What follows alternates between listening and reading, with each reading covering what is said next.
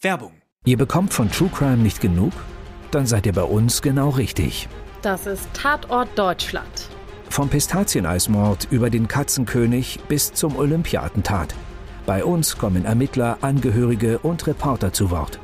Tatort Deutschland, der True Crime Podcast von Bild. Jede Woche gibt's drei neue Fälle für euch. Überall da, wo es Podcasts gibt.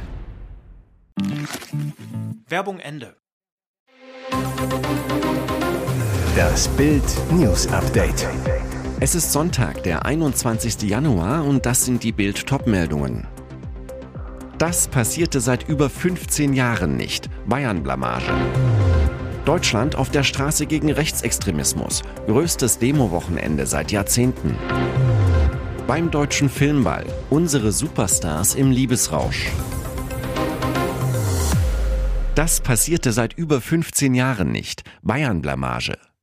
Beim letzten Werder-Sieg gegen die Bayern zauberten 2008 noch Diego und Mesut Özil für Bremen. Mehr als 15 Jahre später gewinnen die Hanseaten erstmals wieder gegen den Rekordmeister und lassen die Bayern im Kampf um die Schale stolpern. Das Heimspiel gegen ersatzgeschwächte Bremer verlieren die Münchner mit 0 zu 1. Eine Blamage. Der Rückstand auf Tabellenführer Leverkusen wächst dadurch bei einem Spiel weniger auf sieben Punkte an.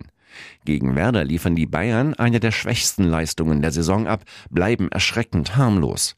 Im ersten Spiel nach dem Kurztrainingslager, das die Bayern unter der Woche im sonnigen Faro in Portugal absolvierten, gelingt nur wenig. Denn in der Münchner Kälte bei zwei Grad kommt das Team von Trainer Thomas Tuchel gar nicht in Fahrt. Die Bremer, die ohne die gelb gesperrten Duxch und Bittencourt antreten, halten gut mit. 59. Minute. Rechts im Strafraum vernascht Mitchell Weiser Bayerns Davis und knallt die Kugel unter die Latte. Das Siegtor. Die Bayern haben kurz vor Schluss noch die dicke Chance auf den Ausgleich. Werder-Keeper Zetterer lenkt den Kopfball von Tell aber an den Pfosten. So hält er den Sieg fest. Deutschland auf der Straße gegen Rechtsextremismus. Größtes Demo-Wochenende seit Jahrzehnten. Berlin. Deutschland demonstriert das ganze Wochenende gegen Rechtsextremismus. Am Samstag waren etwa 300.000 Menschen unterwegs, laut Veranstaltern und Polizei. Auslöser der Demos Berichte des Medienhauses Korrektiv über ein Treffen von Rechtsradikalen im November, an dem auch AfD-Politiker und zwei Frauen der sehr konservativen CDU-Werteunion teilgenommen hatten. Heute, am Sonntag, rechneten Veranstalter besonders in vielen Großstädten wie Berlin oder Köln mit vielen Teilnehmern. In Cottbus, wo auch Brandenburgs Ministerpräsident Dietmar Woidke teilnahm, kamen laut Veranstaltern rund 5000 Menschen, die Polizei zählte etwa 3500. In Leipzig wurde mit 1000 bis 5000 Menschen geplant. In München wurde mit mehr als 25.000 Teilnehmern gerechnet, die unter dem Motto gemeinsam gegen rechts zusammenkommen wollten. Inzwischen wurde die Demo wegen zu großen Andrangs abgebrochen. Die Sicherheit der schätzungsweise 80.000 Teilnehmer sei laut Polizei nicht mehr zu gewährleisten. Der Veranstalter sprach sogar von 250.000 Teilnehmern.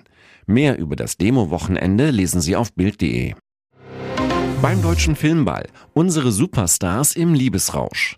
Drei Jahre Pause haben dem deutschen Filmball nicht geschadet. Im Gegenteil.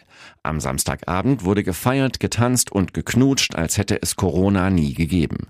Die Damen holten sich ihr edelstes Abendkleid von der Promi-Designerin ihres Herzens, die Herren schmissen sich in den klassischen Smoking mit Fliege.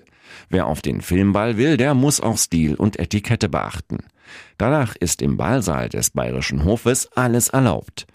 In den 80ern war vielleicht ein bisschen mehr Sex, Drugs, Rock'n'Roll, dafür ist heute mehr Liebe. Ein Paar des Abends, Top-Schauspielerin Veronika Ferres und Milliardärsgatte Carsten Maschmeyer.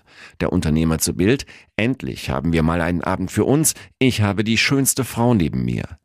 Immer noch total verknallt in seine Frau Saskia ist Kinostar Moritz Bleibtreu. Sie heirateten im Juni 2022. Ihr Geheimnis? Wir sind einfach ein tolles Paar, weil wir voll ineinander verliebt sind. Den gleichen verliebten Eindruck vermitteln Heiner Lauterbach und seine Viktoria. Seit 2001 sind die beiden verheiratet. Sie zähmte den einst wilden Widerspenstigen, der keine Party und keinen Drink ausließ. Eine der meistbefahrenen Schifffahrtsstraßen dicht. Bosporus wegen treibenden Öltanker gesperrt. Istanbul, Türkei. Fahrstopp im Bosporus. Auf der wichtigen Verbindung zwischen Schwarzem Meer und Mittelmeer treibt derzeit der Öltanker Peria, 250 Meter lang, 44 Meter breit, in der Fahrrinne.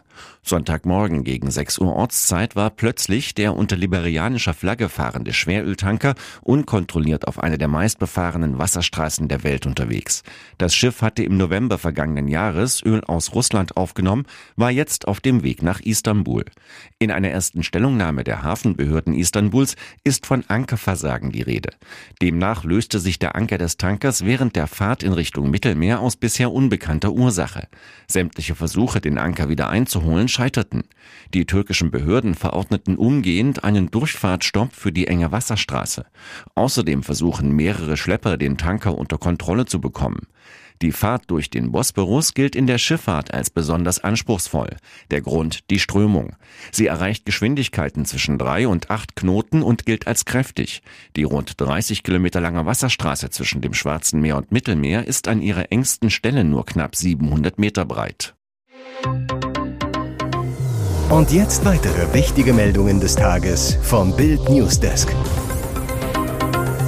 Gesperrt für Dschungelprüfungen. Einzug zu zweit, der Grund für Coras Extrawurst.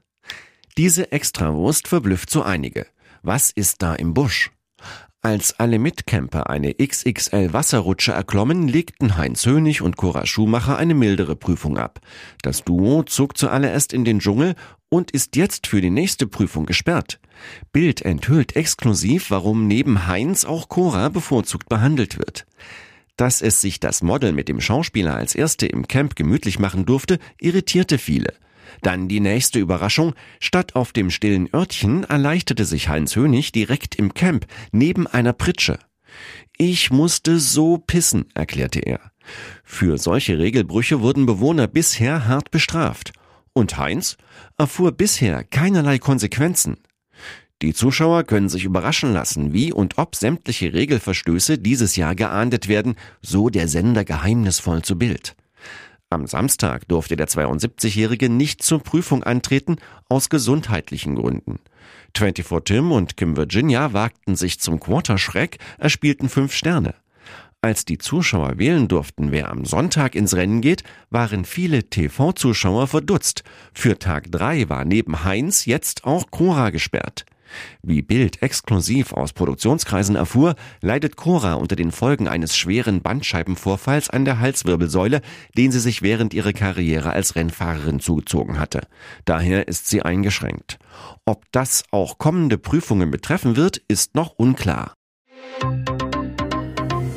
Ihr hört das Bild News Update mit weiteren Meldungen des Tages. Karl Lauterbach, neue Liebe. Sie ist Bestseller-Autorin, Journalistin und hat mit dem Politiker einen Podcast gemacht. Er hat sie lange gesucht und wieder gefunden. Die Liebe. Bundesgesundheitsminister Karl Lauterbach ist frisch verknallt. Die neue Frau an seiner Seite, die prominente Journalistin Elisabeth Nia. Sie ist 59 und schreibt für Spiegel, Zeit und Wirtschaftswoche. Seit November tauchten beide in Berlin auf denselben Partys auf. Nun sagt Lauterbach zu Bild, ich bin froh, dass es Elisabeth Nia in meinem Leben gibt. Das Ende der Einsamkeit. 2021 beklagte er sich etwa im Bunte-Interview, er wolle nicht den Rest des Lebens Single bleiben. Und zum kompletten Glück fehlt mir eine liebevolle Frau. Die hat er nun. Der Minister und die blitzgescheite Journalistin, sie kennen sich schon länger, beruflich. Sie saßen regelmäßig in deutschen Talkshows. Nia berichtete für die Zeit aus der Bundeshauptstadt, wo er Abgeordneter war. Für beide ist es nicht das erste Liebesglück. Lauterbach hat mit der Krebsärztin Angela Spelzberg, 64, vier Kinder. Und Nia ist auch nicht die erste Journalistin an seiner Seite. Mit der heutigen Taz-Chefredakteurin Ulrike Winkelmann hat er Kind Nummer 5. Auch Nia war verheiratet, ist Mutter eines Kindes. Dass sie ihre Liebe nicht früher öffentlich machten, liegt auch an der Bedrohungslage. Lauterbach muss rund um die Uhr bewacht werden, auch weil die Terrorgruppe Vereinte Patrioten ihn 2022 entführen wollte.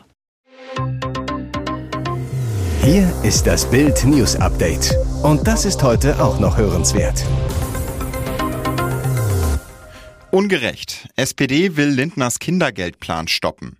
Gerade erst hat sich die Ampel nach langem Streit auf den Sparhaushalt 2024 geeinigt. Doch der Frieden hielt nicht lange. Jetzt bricht Zoff ums Kindergeld aus. Auslöser? Finanzminister Christian Lindner will nur die Kinderfreibeträge für Eltern mit hohen Einkommen erhöhen, nicht aber das Kindergeld für Eltern mit normalen Gehältern. Entsetzen in der SPD. Parteichef Lars Klingbeil schaltet sich ein und erteilt dem Lindner Plan in Bild eine klare Absage. Nur Familien mit sehr hohem Einkommen zu entlasten, halte ich für ungerecht. Gerade die arbeitende Mitte, also diejenigen, die jeden Tag aufstehen, ihr Einkommen hart erarbeiten und sich nebenbei um ihre Kinder, die Nachbarn und den Verein kümmern, sollten entlastet werden. Lindner findet, die 31 Euro Kindergelderhöhung reicht auch für dieses Jahr. Protest kommt aus der SPD-Fraktion. Finanzexperte Michael Schrodi, das wird die SPD nicht mitmachen. Für solche Pläne aus dem Haus Lindner wird es keine Mehrheit geben. Schrodi rechnet vor. Durch die Erhöhung des Kinderfreibetrags steigt die Steuerentlastung für die reichsten Eltern pro Kind auf 377 Euro im Monat. Das ist ein Plus von 23 Euro. Da ist eine entsprechende Kindergelderhöhung Pflicht. Was Lindner davor habe, sei ein Sparprogramm an der falschen Seite. Wenn 380 Millionen für die zusätzliche Entlastung der reichsten Eltern da sind, dann hat er auch das Geld für eine Kindergelderhöhung.